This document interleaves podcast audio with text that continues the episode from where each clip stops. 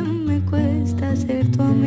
Son las 9 de la mañana. Yo ya tengo algo con Domi del Postigo, nada menos que compartir la suerte de vivir las mañanas del fin de semana. Muy buenos días, compañero.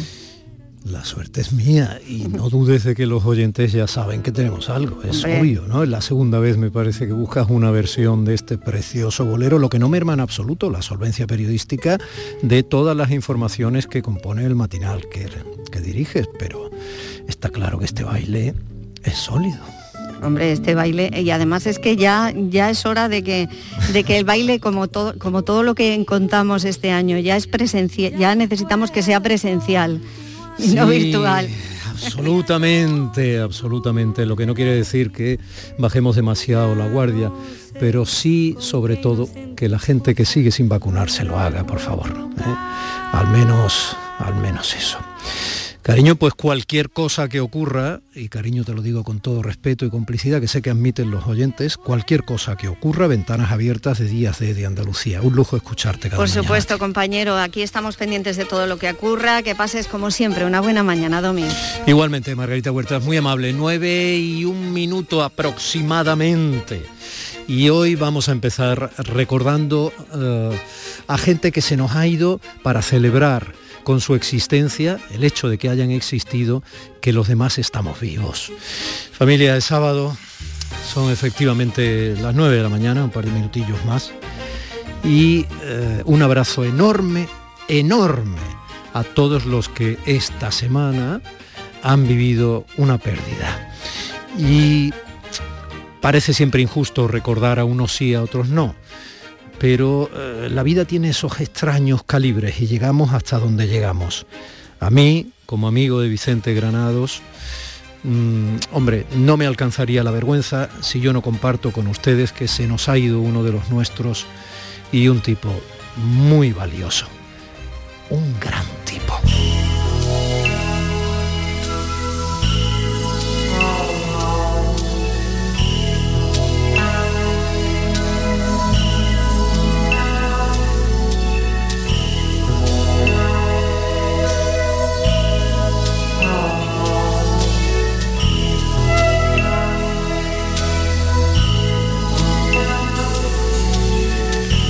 Economista, doctor por las universidades de Birmingham y Málaga. Durante muchos años fue profesor de la Facultad Económica, así como de la Escuela Superior de Ingenieros de Telecomunicaciones. Vicente fue secretario general de Ordenación del Territorio y Urbanismo de la Junta de Andalucía, profesor visitante en una treintena de universidades europeas y americanas. Eh, ocupó cargos de alta responsabilidad que tenían que ver con la planificación, con el medio ambiente, la sostenibilidad, etc. Fue, entre otras cosas, miembro de la Comisión de Expertos para el Desarrollo Sostenible de Doñana, director del Plan Estratégico de Málaga o director del Plan Estratégico de Turismo de la República Dominicana. Ocupó cargos de relevancia en varios momentos en la Consejería de Turismo, aunque siempre brilló más en la docencia y en su incansable labor como activista del deporte para personas trasplantadas. Él lo era. Él llegó a Andalucía a principios de los años de 1980 ya con problemas de riñón, terminó siendo trasplantado tras una época de diálisis. Le pronosticaron no mucho más que un lustro de vida, pero ha durado 35 más. Siguió practicando deporte y promocionando su práctica con pasión solidaria. Era un atleta. Logró más de 20 medallas y fue presidente de la Asociación, sin ánimo de lucro, Deporte y Trasplante España, que tiene como objetivo fomentar y promocionar la salud y el deporte entre las personas trasplantadas, así como concienciar a la sociedad de la importancia de donar órganos, donar médula ósea y donar sangre. Al imparable impulso de Vicente Granados se debió la celebración de los primeros Juegos Mundiales para deportistas trasplantados en 2017 aquí en Andalucía. Fue un gran tipo. Por eso se lo cuento en la radio, porque yo le quise y tuve la suerte de que él también me tuvo mucho cariño. Ha muerto de un cáncer tan rápido que le ha ganado la carrera a este atleta a los solo 69 años. Bueno, un cáncer o, un padecimiento, sea el que sea que nos toca para irnos, tan injusto como todos, visto desde nuestros pequeños ojos humanos. Pero así es la vida. No se pueden imaginar la suerte que hemos tenido quienes hemos sido sus amigos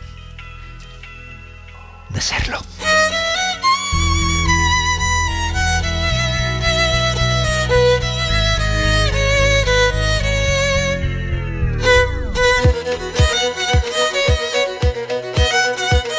Y tenemos una segunda necrológica paradójicamente para celebrar la vida.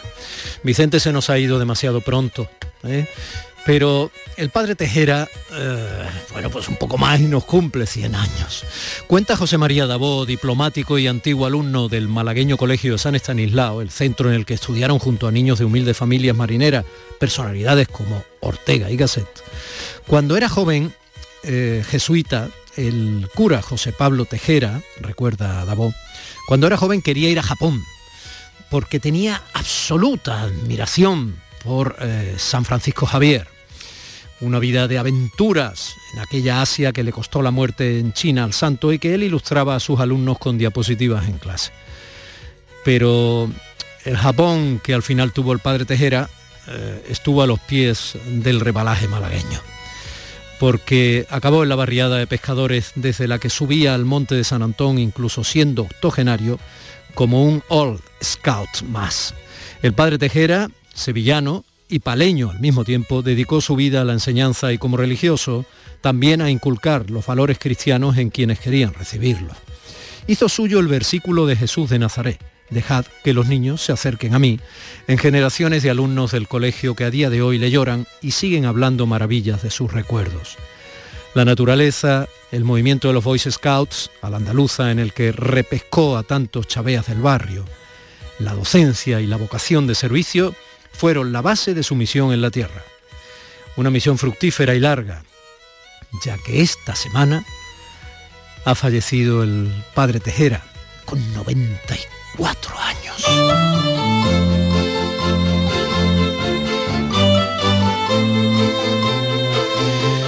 En el recuerdo de muchos permanecerá una imagen suya con dos o tres mochilas.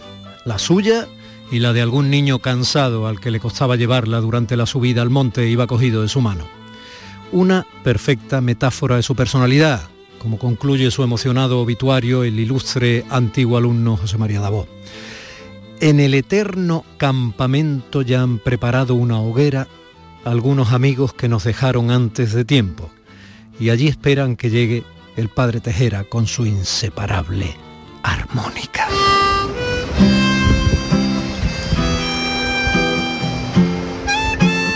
El periodista y escritor Alfonso Vázquez contaba así sus últimos días. Afable y cercano, no perdió nunca el sentido del humor pese a haber perdido la vista. Mantenía el espíritu alegre que siempre le caracterizó. Descanse también en paz el padre Tejera y le recuerden siempre sus alumnos y su barrio.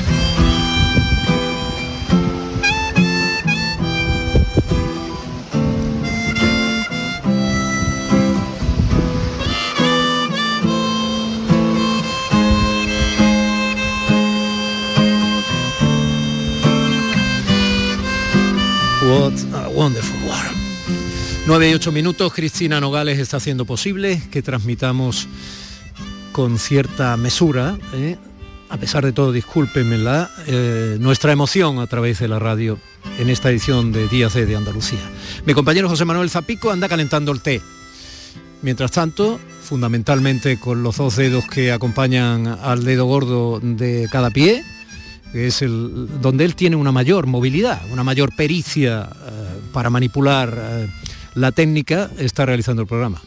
Mi compañera María Chamorro está quejándose desde el centro de producción de Canal Sur Radio en Sevilla porque hasta allí no llega el té que está calentando mi compañero José Manuel Zapico, pero la vida nunca es perfecta, Mariquilla. Y anda eh, fundamentando la producción del programa. Y un servidor dormido el postigo les dice desde ya que qué suerte tengo de tenerles del otro lado. Comenzamos.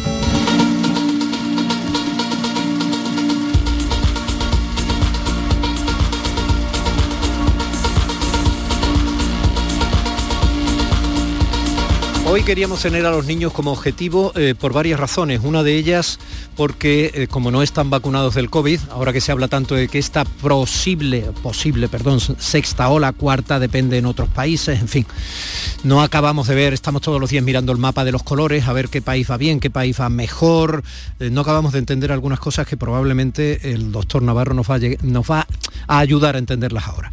Pero en todo caso ponemos el foco en los niños porque no solo ellos pueden ser vulnerables de ser contagiados, sino porque nos dicen que hay países como Gran Bretaña que les están vacunando ya y al mismo tiempo de la gripe. Eh, porque la recomendación de la Asociación de, Pediatras así parece ser que también lo eh, propone en España.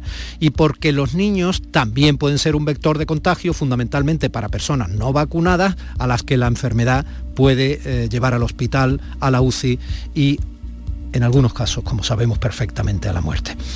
Los niños son también objeto de algo que ha ocurrido y que eh, parece ser que el 1 de diciembre se va a hacer realidad. Y es que algunos padres que tenemos niños sabemos lo que supone enfrentarse al pediatra y que te diga deberías ponerle la vacuna contra la meningitis B, pero evidentemente cuesta dinero porque no está en el calendario vacunal. El presidente Moreno decía esto. Que a partir del 1 de diciembre vamos a incluir en el calendario vacunal la vacuna contra la meningitis B, conocida como Vexero, ya que es el instrumento, como todo el mundo sabe, más eficaz en la prevención y vencimiento de esta enfermedad.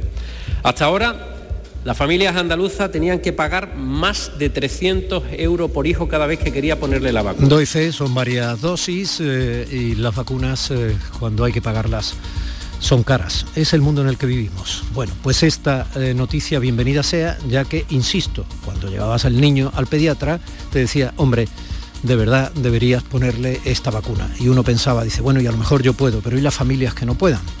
Están más en riesgo eh, que mi niño. El consejero Aguirre hablaba de las vacunas COVID. Me interesa mucho más el llamar a vacunación a esa franja de 25 a 40 que no se hayan vacunado hasta ahora que lo de los niños, eso. Pero esa franja también, en el momento que la Agencia Europea del Medicamento me dé la autorización, empezaremos a vacunar tanto a nivel de colegios como a nivel de los propios centros de salud. Evidentemente no solo a los padres nos interesa lo que digan los responsables en este caso de decidir algo como vacunar a nuestros niños de COVID.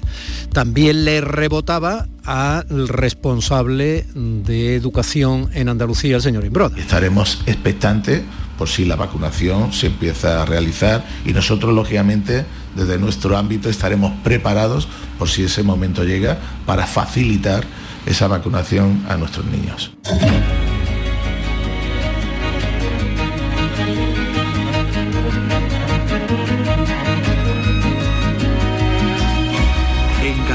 Radio Días de Andalucía con Tommy del Postigo.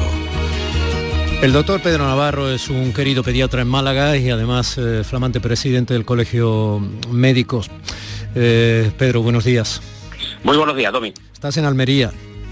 Efectivamente, he asistido estos días a una jornada, la jornada de actualización en vacunas Balmi, que bueno, que nos reunimos todos los años un grupo de expertos y pediatra y epidemiólogos y gente de la medicina amante de las vacunas para actualizar, para actualizar datos y por supuesto conocimiento. Bueno, vamos, mm, te voy a ir planteando algunas cuestiones. Supongo que has estado oyendo eh, parte de la entrada que he hecho al tema. Bueno, vamos a ver, ¿por qué la Asociación Española de Pediatría aconseja este año por primera vez la vacuna de la gripe para los niños sanos a partir de los seis meses? Bueno, siempre las asociaciones eh, nos adelantamos al a lo, que es la política, a lo que es los calendarios, ¿no?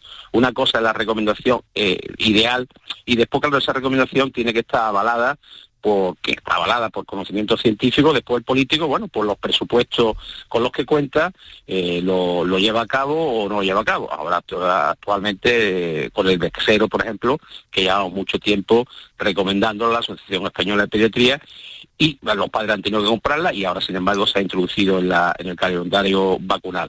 Pues igual con la, con la vacuna de la gripe, el año pasado no, no circuló el virus, se piensa que este año puede haber una, una, incidencia de gripe mucho más potente y entonces lo ideal es vacunar a todos los niños a partir de, de los seis años.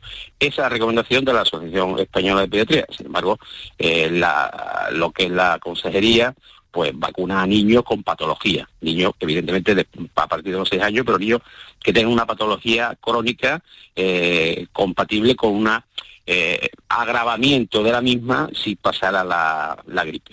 Hmm, aquí se da una pequeña paradoja. Si efectivamente un padre iba y vacunaba a su niño con la B0 contra la meningitis B, bien aconsejado evidentemente por su pediatra, como tú bien has dicho pues eh, puede ir a la farmacia y comprarla si tiene dinero, claro, si no se producía una desigualdad bastante injusta y al mismo tiempo dolorosa. Dolorosa, quiero decir, perdón. Claro. Pero, pero si tiene dinero puede ir a la farmacia y comprarla, ¿no? Pero la vacuna de la gripe puedes ir a la farmacia y comprarla? Sí, eh, se puede ir a este año, la distribución es mucho más eh, mucho más fácil que, que, otros años, entonces puedes ir a la farmacia perfectamente a comprarla y administrársela. Pero vuelvo a repetir, como bien has indicado, rompe un poco eh, el principio de equidad. Todos los niños deben tener las mismas, las mismas posibilidades de inmunizarse dependiendo de donde, de, de lo que es su, su, su, su zona su zona de, vida, sea en un pueblo, sea en una ciudad, o, su, las condiciones económicas de los padres. Es decir, que yo creo que tenemos que tener un principio de equidad para que todos los niños tengan las mismas oportunidades desde el punto de vista vacunal. Bien, eh, si de todas formas una familia decide ir a la farmacia a comprar la vacuna de la gripe, que me dices que se puede. Se puede. Vale. Bueno, pues, eh, por ejemplo, es que si tú vas a comprar la vacuna del COVID no se puede. No, no, la vacuna de distribución, de distribución por el ministerio, pero la de la gripe no, y este año hay más facilidad eh, en el suministro. Entonces, claro, si lo indica un pediatra, si lo indica un pediatra, pues, pues la administración se le puede, se le puede eh, realizar. Si lo indica un pediatra quiere decir que tienes que llevar la receta, porque con la de cero no. Claro, pero es que no, sí, la, toda medicación, toda medicación que saque de farmacia siempre tiene que tener la indicación de un pediatra a la hora de la administración, ¿no? De que usted no lleva la vacuna de la de la gripe a un centro sanitario y se le pone si no lleva una, la, indicación del pediatra o del médico o del médico de familia. Vale, es bueno dejar eso claro. Lo digo porque una vez que se vacuna el niño, eh, obviamente lo tiene que saber el centro de salud para que eso esté en su calendario, en su eh, calendario vacunal, vamos, en su... El registro, el registro. Sí, el registro, su libretita, esa que tenemos los padres. Eso, eso, eso es Efectivamente, eso es fundamental, Domi, porque todas las vacunas, algunas tienen una seguridad tremenda, ¿no? Entonces, para seguir la trazabilidad de, la vacuna es importantísimo que esté, que esté registrado. Primero, para saber que el niño se ha administrado esa dosis, porque estamos hablando ahora eh, su hijo de, la actualidad, pero cuando pase 10, 12 años puede eh, surgir la duda, oye, ¿se puso la varicela? ¿No se puso la varicela? La, el calendario fue completo. Entonces, todas esas dudas, si quedan registradas, mucho mejor. Y también la trazabilidad con respecto, imagínate algún lote que, ha salido defectuoso, pero defectuoso no, eh, no por efectos secundarios, sino defectuoso porque a lo mejor eh, no, no ha sido efectivo. Se ha visto que a lo mejor una corte de niños, pues no se les ha vacunado a lo mejor de varicela y se ha visto a lo mejor a los 5, 6 o 7 años que ha tenido varicela, ¿no? Entonces se, se analiza a esos niños y dice, oye, pues, pues posiblemente el lote aquel de varicela no, no creó inmunidad, pues estos niños hay que volverlo a, vacunar, ¿no? Entonces esa es la importancia del registro, en el registro, además de poner la eh, que se le administra la varicela, se le pone el lote específico eh, que se ha utilizado, ¿no? Entonces eso es fundamental. Fundamental. Eh, voy a volver a hacerte la pregunta, pero incidiendo en aspectos más concretos, Pedro. Sí, sí, porque yo sé que la recomendación de los pediatras de ponerle la vacuna de la, gripe, de la gripe perdón, a los niños a partir de los seis meses viene de la que ya había lanzado la OMS, la Organización Mundial de la Salud. O sea que aquí hay un porqué. y el porqué es el temor de los especialistas de que coincida el virus de la gripe con el virus de la COVID sin que los niños menores de 12 años estén vacunados contra SARS-CoV-2. Así que eso podría desencadenar serias complicaciones en los más pequeños. Tú sabes que yo, por ejemplo, tengo un niño de 11 años, lo digo para que los oyentes se sientan perfectamente concernidos si tienen una situación similar, aunque pueden ser padres, abuelos, sobrinos, hermanos de niños pequeños o lo que sea. Entonces estamos preocupados. Yo tengo un niño de 11 años y otro de 2 años y medio. Entonces, hasta dónde hay que estar preocupados y qué tenemos que hacer exactamente respecto a esto. Bueno, pero eh, hay que estar más que preocupados, eh, hay que estar responsabilizados. Las medidas eh, de responsabilidad individual hay que mantenerlas. Estamos aprendiendo del COVID día a día, ¿no? Porque todavía no sabemos esto cómo va a evolucionar. Con lo cual, las medidas de responsabilidad individual, de mascarilla, distancia de seguridad y, tener una, una, mm, eh, una, actitud positiva es fundamental. Tenemos que continuar con esto por, lo menos durante este invierno. No sabemos cómo se va a comportar el virus de la gripe, no lo sabemos, porque el año pasado no circuló y este año pues la vacuna siempre se hace de un año para otro con los virus que ha circulado el año anterior y este año pues se ha creado las vacunas un poco aleatoriamente. Y no sabemos tampoco la, la, unión, la unión de eh, un COVID con, con, la vacuna de la gripe.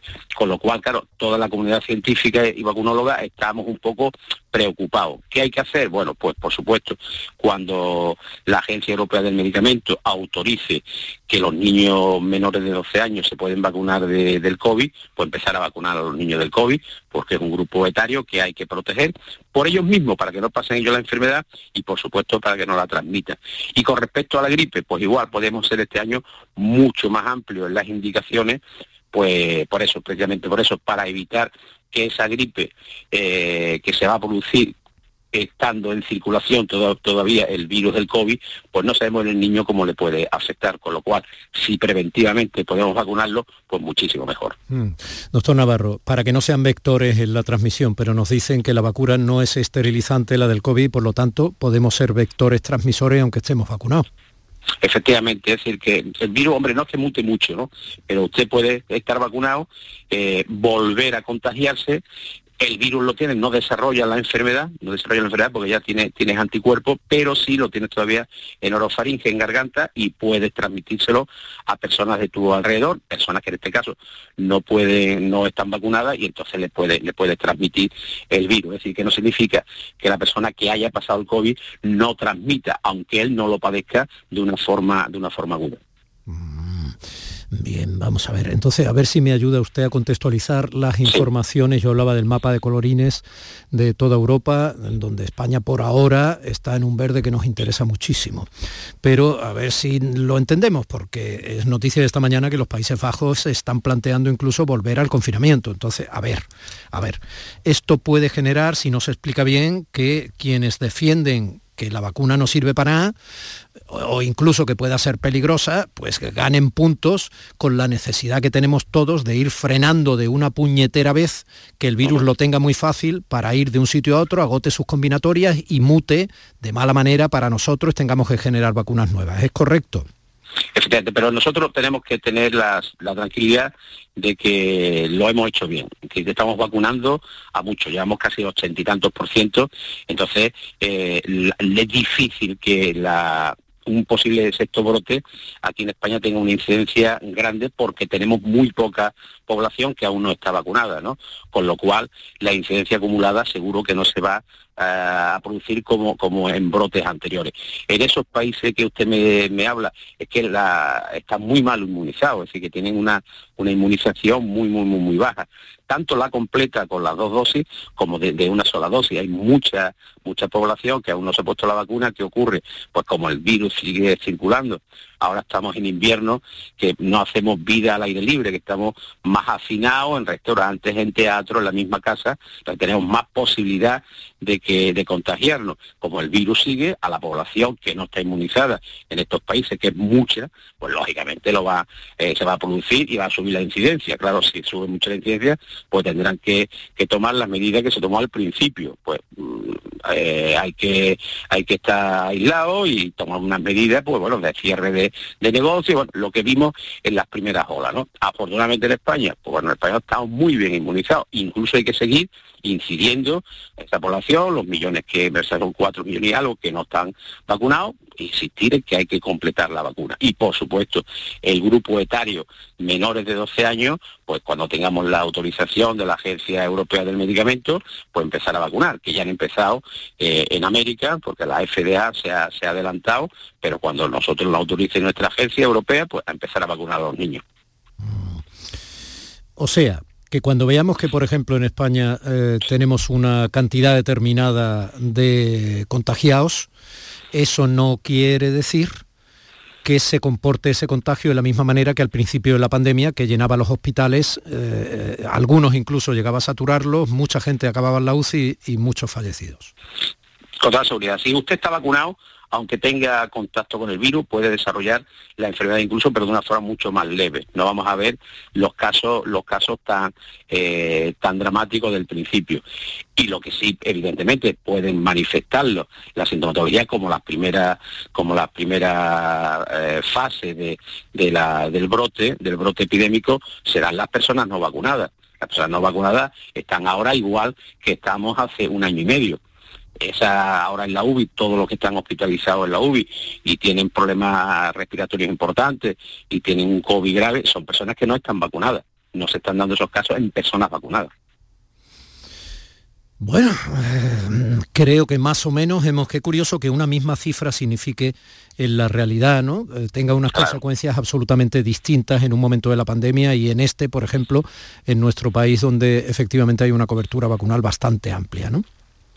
Lo hemos hecho, lo hemos hecho bien. Eh, las autoridades sanitarias, los medios de comunicación, yo creo que todos ahí hemos aportado, por suponer la comunidad científica, los pediatras, los médicos de familia, en concienciar a la población que la, forma de salir de, la pandemia era con la vacuna, e incluso que se creó también en su momento una, eh, una disyuntiva, ahora no, porque hay mucha vacuna, pero al principio que exista vacuna más efectiva, menos efectiva, mejor es poner una vacuna con menos efectividad que no poner nada, ¿no? Que era lo que ocurrió al principio. Hay que había que vacunar lo más rápidamente posible, ¿no? Ahora ya, por supuesto, hay más, más, vacunas, eh, se puede decidir y elegir y, por supuesto, no hay ese, ese problema, ¿no? Con lo cual te digo que cuando al principio se planteaba esa duda, se hizo bien, ¿no? Se vacunó con celeridad, que es lo que había que hacer. Entonces, la población española, la población andaluza está muy protegida y, bueno, pero hay que seguir con las medidas de responsabilidad individual, hay que seguir mm. porque hay una parte de la población, vuelvo a repetirte, pues que no está vacunada, los niños menores de 12 años y adultos que todavía por los motivos que sean no lo han hecho. Doctor Navarro, eh, para terminar me pregunta un oyente, avesado evidentemente, que si la vacuna para la gripe a los niños es la intranasal o es un pinchazo. Bueno, la, intranasal se, se recomienda a partir de los de los eh, dos años, ¿no? Entonces es una vacuna muy buena, muy buena que los pediatras lo recomendamos porque es una es una sola dosis ¿eh? y se puede poner perfecta perfectamente a los niños. Pero la que se pone en la seguridad social son las vacunas que, que bueno que son pinchadas que se pone a partir de los seis de los seis meses, de seis meses a nueve años. Si es la primera vez, si es la primera vez que se vacuna el niño, necesita dos dosis, una dosis y a las cuatro semanas la segunda dosis. Y a partir de los nueve de los nueve años solamente una dosis. Y si este niño, pues imagínense que es un niño, por ejemplo, celíaco que está indicado, o un niño que tiene, que tiene asma y está indicada la vacuna. Si es el primer año cuando yo se lo indico, le, repito, le damos dos dosis, ya el año que viene sería solamente una dosis. Dos dosis la primera vez que se vacuna y una dosis eh, a partir del segundo año. Muy bien, pues eh, doctor Pedro Navarro, presidente del Colegio de Médicos de Málaga, eh, pediatra, desde Almería, disfrute, disfrute usted del día que parece que no va a ser hoy mucho frío en esta tierra nuestra. Muchas gracias, querido Domi, y me encanta que, sigas con, tu sensibilidad eh, hacia la medicina, hacia la medicina preventiva y, bueno, darle el mensaje a la población de tranquilidad de responsabilidad y sobre todo que los que no se han vacunado, que eh, se vacunen cuando tenga oportunidad, que la facilidad para hacerlo es enorme. Gracias, doctor. Gracias. Domi del Postigo en Canal Sur Radio. Días de Andalucía.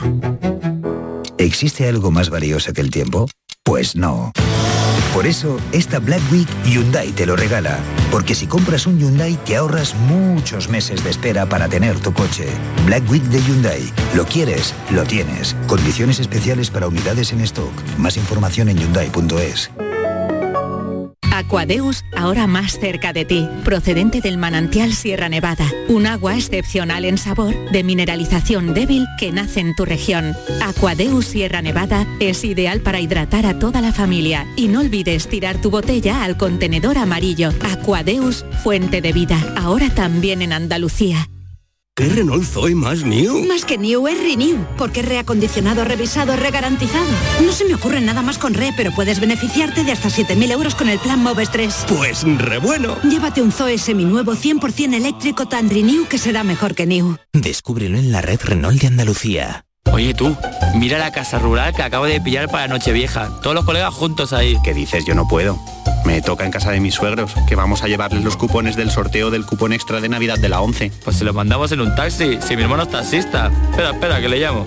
En Navidad, qué bello es repartir. Cupón extra de Navidad de la 11. El 1 de enero, 75 premios de 400.000 euros y más de 910.000 cupones premiados. Compra ya tu cupón. 11. Juega responsablemente y solo si eres mayor de edad. Se cumplen 150 años del nacimiento de los Álvarez Quintero, compadre. Pues habrá que celebrarlo, ¿no? Claro que sí. Y qué mejor manera que en Sevilla, en el Cartuja Center. Durante todo el mes de diciembre. Entradas a la venta en la web del Cartuja Center y en el Corte Inglés. Navidad con los Álvarez Quintero. ¡Qué alegría! ¡Qué cachondeo! ¡Qué maravilla!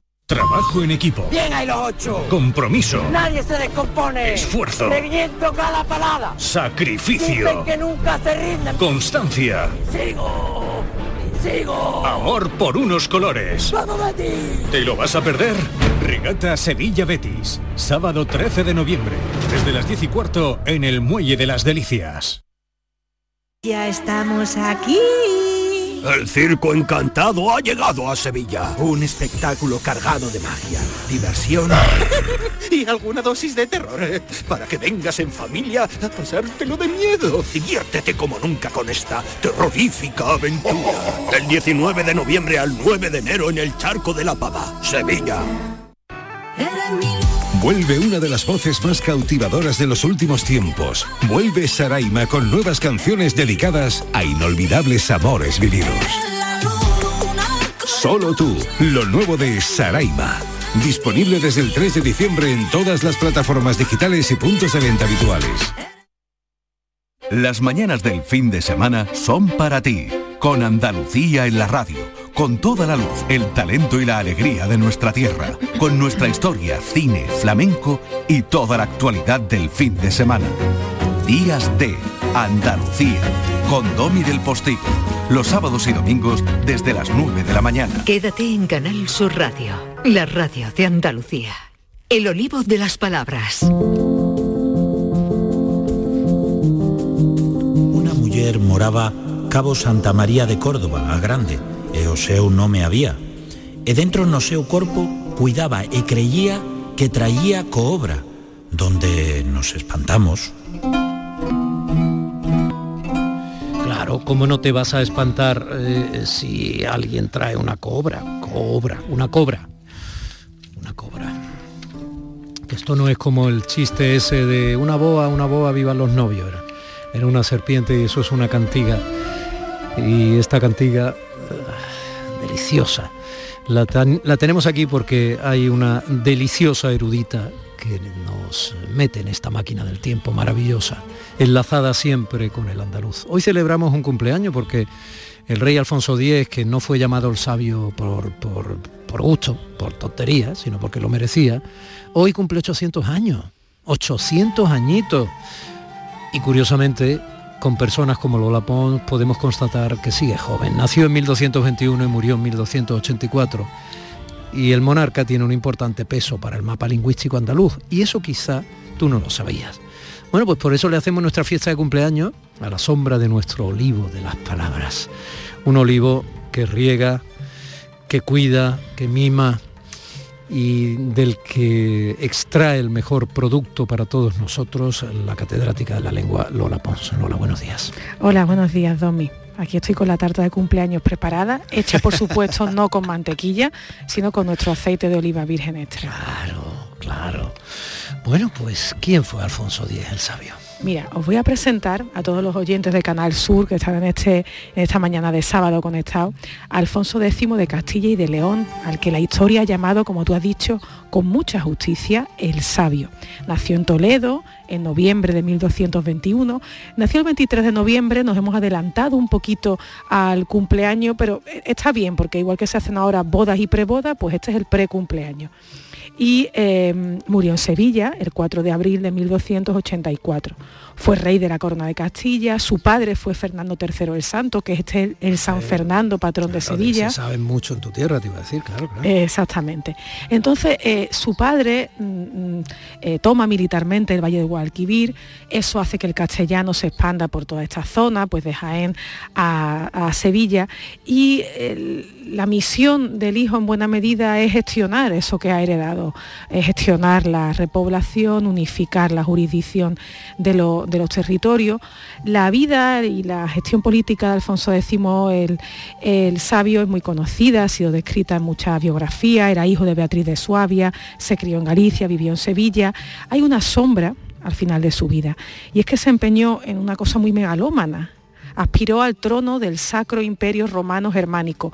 No tuvo éxito alguno en eso, pero ahí gastó mucha energía, mucho dinero, mucho esfuerzo. Pero nosotros no lo vamos a traer aquí por su historia militar o política, sino por su aportación cultural.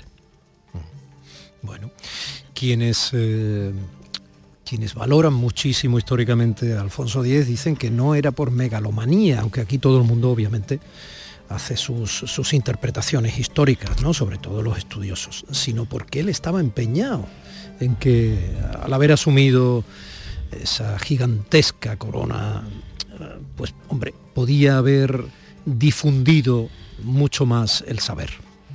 Eh, bueno, también él por, por genealogía podía aspirar de manera legítima a ese trono. Si no, si, no hubiera, podido ni se lo hubiera planteado. Claro, era hijo de Beatriz de, Suabia Y, bueno, pues se metió en ese empeño, pero antes de meterse en ese empeño hay toda una aportación de Alfonso X el sabio a la historia y a la cultura eh, importantísima. Bueno, entonces el segundo rey mm, castellano que tiene Andalucía, ¿no? Después de todo el periodo andalusí, ¿no?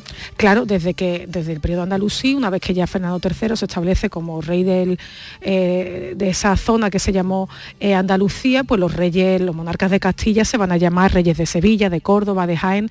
No se hacían tanto llamar reyes de Andalucía. Andalucía era la frontera nueva de un viejo reino, que era el viejo reino de Castilla y de León, y los tres reinos andaluces eran Sevilla, Córdoba y, Jaén. Eran tres estructuras administrativas diferentes, funcionaban como casi como marcas territoriales, eran núcleos de poder.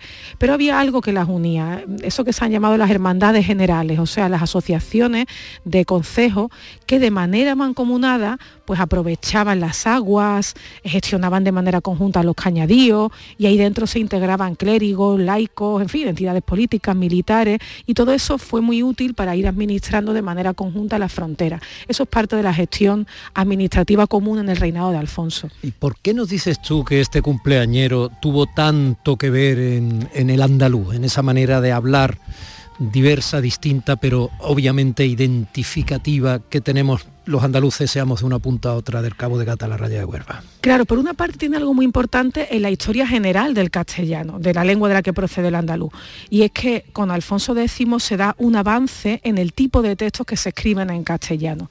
Ya no solo la coplita para decir oralmente, ya no solo la, jurisdicción, digamos, pequeña, eh, foral, sino que con Alfonso se da un paso adelante porque él apuesta porque todas esas obras que, que traduce del árabe y que son obras fundamentalmente de naturaleza científica, se van a traducir no al latín, sino al castellano. Se va a hacer historia en castellano. Se va a hacer una obra jurídica importantísima, que son las siete partidas en castellano. Seguramente, por ejemplo, muchas de las obras que traduce del árabe, las obras científicas, son obras que él saca de las bibliotecas de Córdoba y de Sevilla, que son las ciudades que su padre había tomado militarmente. O sea que en esa expansión del castellano a nuevos tipos de texto, hay también un componente andaluz, que son el de muchas de las fuentes que se traducen. Bueno, pues entonces le debemos cosas, ¿no? Y eh, es que no, no tengo yo constancia de que nos hablen a los niños en Andalucía de, la importancia para nosotros también de Alfonso X el Sabio, ¿no? No sé. Eh, por ejemplo, en Sevilla tiene una calle, pero sé que antes era la calle Burro. Claro, la calle Burro le pusieron Alfonso el Sabio y la primera placa ponía calle Alfonso el Sabio antes Burro. antes burros eran muchos de los castellanos, antes de que Alfonso X el, Sabio nos tradujese todas esas obras. Bueno, mm. sí, hay muchas calles Alfonso el Sabio en Córdoba, en Sevilla, Linares, hay otra en la línea. Después hay sitios muy alfonsíes en Andalucía. El puerto de Santa María, por ejemplo, es un sitio muy alfonsí. En 1281 Alfonso X le otorgó una carta fundacional a la ciudad. Anteriormente había cambiado el nombre musulmán de Alcanatif por el de Santa María del Puerto. También Niebla, Niebla en Huelva, es una ciudad que eh, Alfonso X tomó militarmente tras un asedio de nueve meses. Hay una leyenda que es completamente inventada, que es extemporánea, que dice que de esa batalla de Niebla Alfonso X utilizó por primera vez en todo Occidente la pólvora con, fines bélicos. Bueno, esto es una leyenda, pero es interesante saber cómo hay esos eh, lugares que son plenamente alfonsíes en la historia de Andalucía. ¿Se le ha rendido suficiente homenaje? Pues bueno, sí, pero es verdad que hay que, hay que conocer esta figura mejor y hay que, y hay que hacer que, toda la población la, la, conozca y la tenga por, por lo que es una figura importantísima para nuestro devenir cultural. Bueno, nosotros le hemos hecho una tarta radiofónica, al menos para celebrar sus 800 cumpleaños. ¿Se le ha hecho algo más? Mira, sí se le ha hecho algunas cosas más. El proyecto que yo dirijo, que se llama Historia 15, que es un proyecto liderado desde la Universidad de Sevilla, un proyecto de, investigación de I+.D. del Ministerio, le hemos preparado una serie de actos conmemorativos. Uno ya tuvo lugar esta semana, eh, eh, esta semana en la que el jueves en el Salón Colón de Ayuntamiento de Sevilla se presentó el monográfico de la prestigiosísima revista Ínsula, coordinada por nuestra compañera profesora de literatura de la Universidad de Sevilla, Cristina Moya, un monográfico de Ínsula dedicado de manera eh, completa a Alfonso X, una revista que se puede, que es alta divulgación y que se puede adquirir sin problema en, en, cualquier kiosco. Este mes también dos compañeras nuestras, también profesoras de la Universidad de Sevilla y miembros de Historia 15, Leire Martín y Blanca Garrido, han organizado unas rutas de Alfonso X por Sevilla, rutas a pie, para que veamos que Alfonso X tiene que ver mucho en la historia de las atarazanas, para que eh, rindamos homenaje a su figura en las diferentes esquinas de la ciudad que están relacionadas con él. Y el día 23 eh, inauguramos una exposición en eh, la Facultad de Filología de la Universidad de Sevilla dedicada precisamente a esos lugares alfonsíes en la ciudad o sea que lo que se refiere a, Historia 15, a, este eh, proyecto que dirigimos de la Universidad de Sevilla, pues sí que le hemos preparado sus regalos de cumpleaños al rey Alfonso. Bueno, y en toda esa obra que en parte justifica que se le apodara el sabio del rey Alfonso X, ¿hay algo de historia lingüística nuestra, eh, andaluza, que quede concretado, que esté ahí? Sí, hay un dato precioso, el primer dato que tenemos de contractividad andaluza. O sea, la primera vez que alguien... ¿Qué es contractividad? Entiendo que de contrastar. Claro, de diferencia, ¿no? Cuando hmm. nosotros decimos, por ejemplo, pues los de este pueblo hablan distinto a los del pueblo de al lado, ¿no? Pues la primera hmm. vez que alguien dice, los de Andalucía hacen esto, con la lengua y no lo hacen los de otras zonas. La primera noticia de diferencia andaluza, no de pronunciación, porque todavía no existían los fenómenos lingüísticos propios del andaluz, pero sí de vocabulario, está en Alfonso X. Fíjate que es precioso el dato. Em, en la General Historia de Alfonso X, que es un libro inmenso sobre la, la historia de Occidente, básicamente, se habla de un pescado, de un pescado que se llama mugle. Y lo que nos dice Alfonso en su obra, yo digo aquí Alfonso como si fuera de la familia, pero bueno, después de tanto tiempo dedicada a él, la verdad es que sí, es parte de la familia. ¿no? Lo que nos dice Alfonso X es que ese pescado llamado mugle, en Andalucía lo llaman diferente, lo llaman albur pues cuántos andaluces todavía hablan de los alburitos, ¿no? Fíjate, te voy a leer el fragmento que suena un poco a castellano antiguo, tú nos ponías antes la cantiga que sonaba en gallego, pues este suena en castellano antiguo. Dice la General Historia, en tierra de provincia, cerca Limen, hay un gran lago, a que llamaban la Terna. En aquel lago hay muchos mugles. En on tenemos nos que son mugles son aquellos peces a que en el Andalucía llaman albures. Anda. El latín les llama mugles. Eso es, el albur que es un arabismo, era la palabra andaluza. eso que no conocía la sevillana del pali, ¿no? La de, era del pali, la de mucho albures en Pues, pues esta es la primera noticia que tenemos de diferencia léxica andaluza. De esta gente lo llaman distinto. Qué bonito. O sea que conocía las palabras que se usaban comúnmente en Andalucía, no creo que conociera solo esa. Claro, es que las tenía que conocer, porque este rey criado en Galicia le tenía muchísima estima a Andalucía. Vivió en Sevilla buena parte de su vida. De hecho, en 1254 autorizó que se crease un estudio general de latín y arábigo en Sevilla. Eso es un precedente de nuestra universidad. Y, y además quiso muchísimo a Sevilla por encima de otros lugares de, Castilla y eh, instaló en Sevilla el centro de su interés cultural. Seguramente Sevilla es el lugar donde se hicieron las miniaturas y las últimas revisiones de su obra. Y claro, él loa mucho a la ciudad. No solo la ciudad, es el reino de Sevilla. Dice que, por ejemplo, eh, Sevilla es una de las más nobles y mejores ciudades del mundo. En sus cantigas cita a Lebrija, Alcalá de Guadaira, pero también cita a Cádiz, por ejemplo, hace un personaje que es el deán de Cádiz. Este es un rey muy andaluz, ¿no? De hecho, el otro día en esta presentación del Salón Colón del número monográfico de, de Ínsula lo dijimos, es el rey más hispalense de todos cuantos ha tenido la monarquía castellana. Bueno. Pues eh, enhorabuena y supongo que hoy de poemas lo que me vas a hacer es una cantiga, ¿no? Claro, eh, porque hablamos de andaluz, pero lo que no somos aquí es reduccionistas ni, ni demasiado casticistas, entonces, ¿por qué no nuestro libro de las palabras cerrar con un poema en gallego? Claro, porque eh, este rey criado en Galicia escribe su poesía lírica en gallego, que fue lo común hasta el siglo XV. O sea, los poetas andaluces en el siglo XV todavía escribían lírica amorosa en gallego. Entonces vamos a escuchar una versión de, la, de las cantigas que va a cantar a Santa María eh, Estrella de Guía, o sea, Santa María Estrella do Guía así que no lo voy a leer, tampoco lo voy a cantar, Domi, que no me atrevo. Vamos a escucharlo. Estaba expectante, digo, se me, se me va a lanzar. O sea, pues bueno, yo estoy acostumbrado cuando Lourdes Galvez eh, del Postigo en, el compay después de Gloria mm, del programa de nuestros domingos se me arranca y yo me quedo embobado, pero bueno, no, no te sabía a ti eh, esa virtud que se sumaría a las muchas que tiene. No, ni, ni, la sabrás esa virtud porque no existe, Domi. Bueno, pues entonces, esa Santa María es, eh, mira qué cosa más, mi madre pobre, que en el cielo usted diría, ay, qué cosa más fina qué elegante.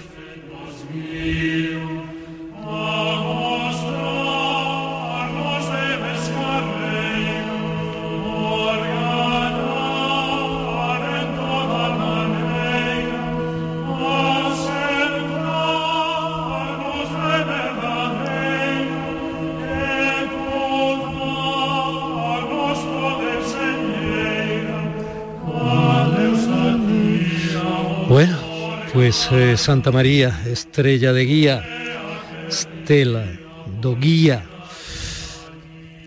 Santa Lola, hasta la semana que viene. Hasta la semana que viene. Muy buen sábado a todos nuestros oyentes. Que vaya todo muy bien. Un beso, cielo, gracias, igualmente.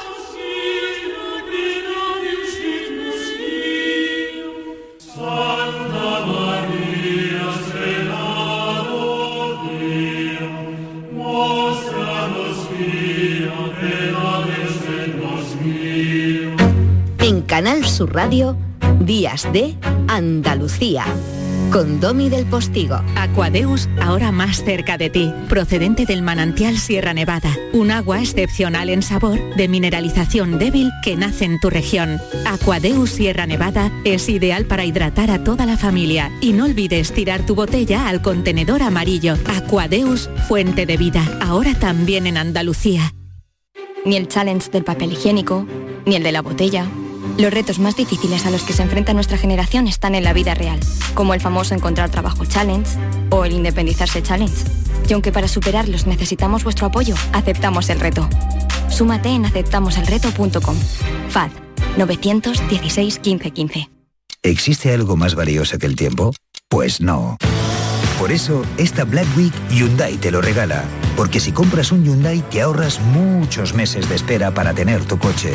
Black Week de Hyundai. Lo quieres, lo tienes. Condiciones especiales para unidades en stock. Más información en hyundai.es. Las respuestas a tus preguntas están en la noche más hermosa. Historia, ciencia, misterio, crecimiento personal. Un programa fascinante para tus noches del fin de semana. La noche más hermosa. Viernes y sábados, desde las 11 de la noche, con Pilar Muriel. Quédate en Canal Sur Radio. La radio de Andalucía. Días de Andalucía, con Domi del Postigo. Canal Sur Radio.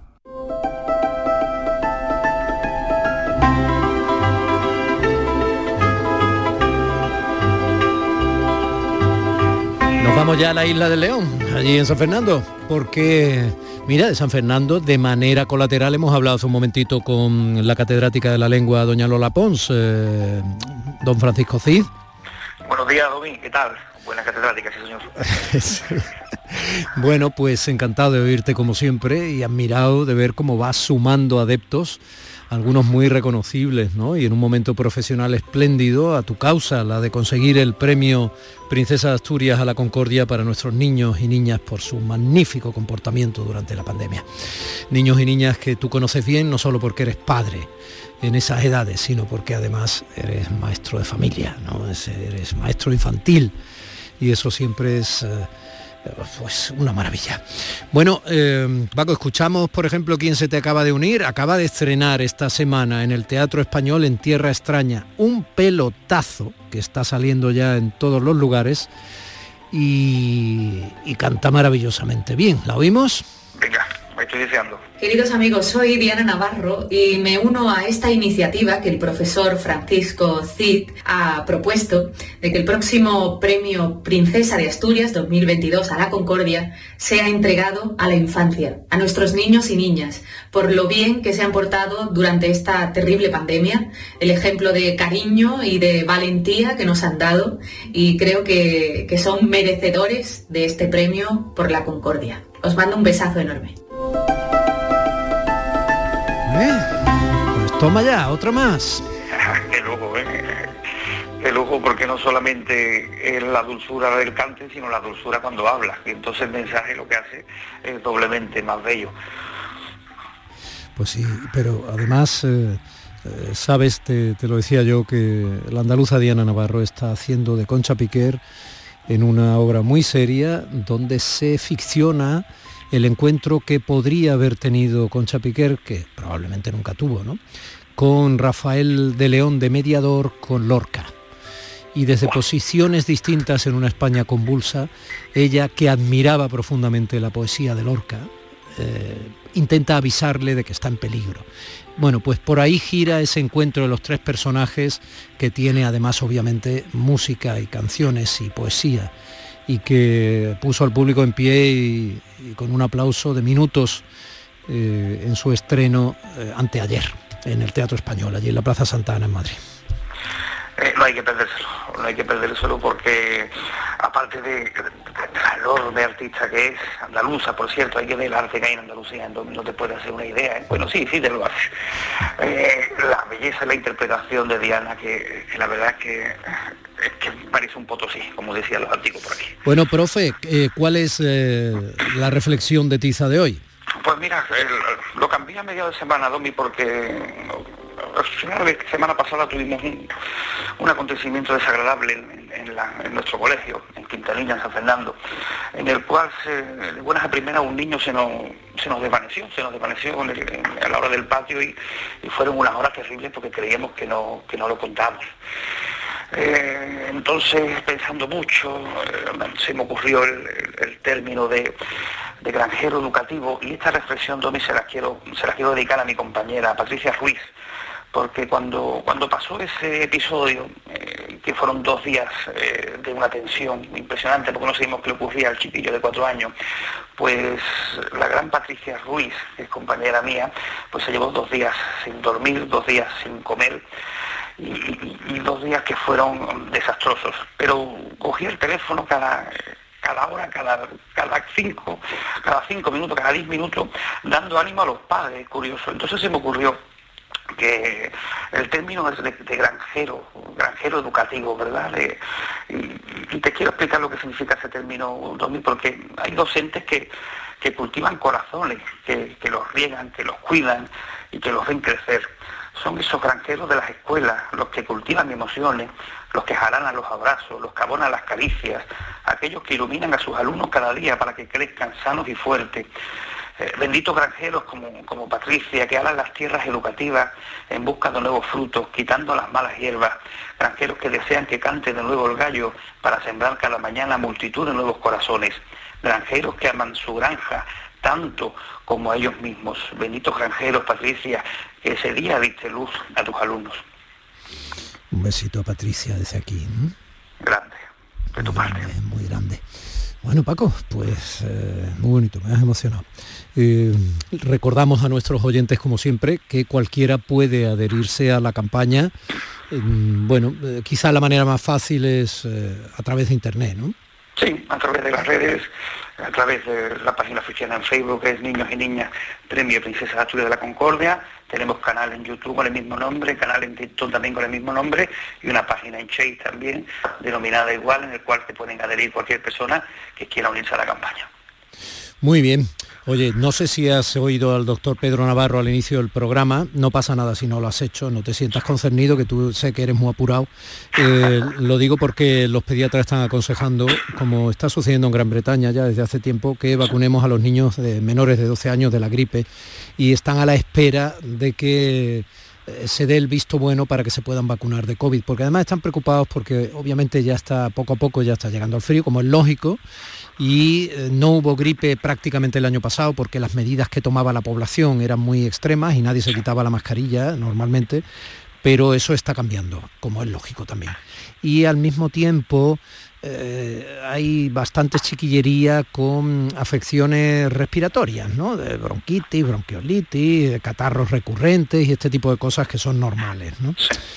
Entonces tú, ¿qué has hecho? ¿Vas a vacunar a los niños? ¿Has hablado con algún padre de esto allí por casualidad? Sí, es Voz Populi que al final de, de este mes se quiere incluso eh, vacunar en los mismos centros educativos como se hacía antaño, no sé si lo recuerda, pues quieren hacer lo mismo. Eh, es una logística complicada, hay que, hay que hacer una campaña fuerte de, seguridad, de convicción, de que, de que los padres estén tranquilos, de que las madres estén tranquilas, de que, de que para que termine esto y se vea un poquito de luz en el túnel, eh, tenemos que, empezar a vacunar a la población, entre comillas, más expuesta, que es la que menos... Eh, aunque menos riesgo ya para ellos, pero sí es verdad que pueden, que pueden transmitir y, las escuelas todavía son focos, aunque menos, gracias a Dios, pero sí es verdad que son focos de contagio. Y, yo soy partidario Domi, ¿vale? O sea que, eh, de hecho, el calendario de vacunación de, un ser humano empieza desde, desde que son niños, ¿verdad? Mm. Pues eh, con esto tiene que pasar algo parecido. Y los especialistas, los pediatras, como has comentado, eh, están de acuerdo. Así que eh, es el momento idóneo también para desestimar que sean posibles gripes también y, poder controlar eso de, una manera que, que acabe ya esta pesadilla de una vez. Bueno, pues que así sea. Eh, don Francisco Cid, por lo demás, ninguna novedad relevante, el curso sigue eh, con normalidad, ¿no? Supongo que ya todos más que incorporados. Sí, sí, sí. Permítame que, me haga eco de tu altavoz para esa novedad a nivel personal literaria que, tengo el viernes que viene en San Fernando, presentando eh, mi último libro pequeño, Grandes Héroes de la Historia, al cual invito a toda la audiencia de, de tu maravilloso programa a poder asistir el viernes 19 de noviembre a las 7 de la tarde con un, con un fin muy bonito, es que la entrada es completamente libre y gratuita, pero para asistir hay que portar un juguete que daremos a la Asociación de Reyes Magos de aquí de San Fernando para que las sonrisas de los niños sigan, sigan brillando independientemente de, de dónde estén. Pequeños, grandes héroes de la historia. Sí, señor. Esos pequeños, grandes héroes con los que pasas prácticamente casi toda tu vida durante el curso escolar. Bueno, pues Francisco Cid Fornel, maestro de familia, un abrazo muy grande. Eh, te dedico esta revisitación de la copla de Marifé en la voz de Diana Navarro. Un beso.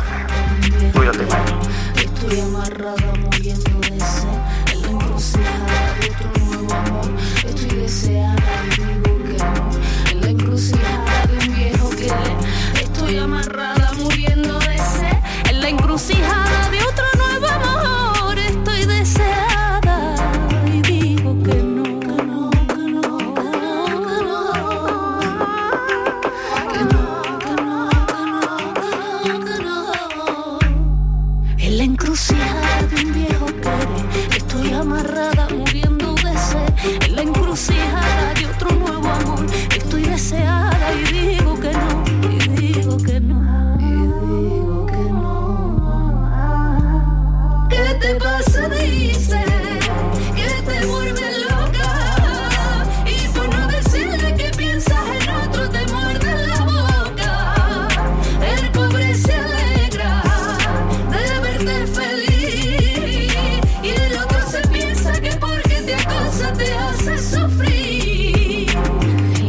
A las 10 de la mañana. Después del boleto informativo, vamos a seguir dándote este abrazo cargado de respeto y espero que de elegancia no porque nosotros seamos elegantes, sino porque usted del otro lado, porque tú, como generosísimo oyente de la radio que te pertenece por hecho y derecho, lo eres.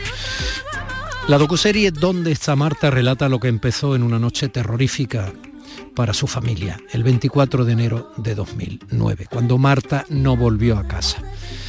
Para ella fue el final de su vida.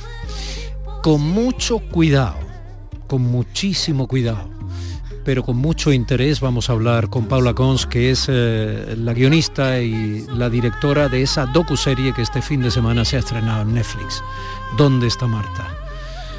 Ojalá supiéramos dónde está su cadáver para que sus padres tengan al menos el derecho mínimo de saber dónde velarla. Volvemos después.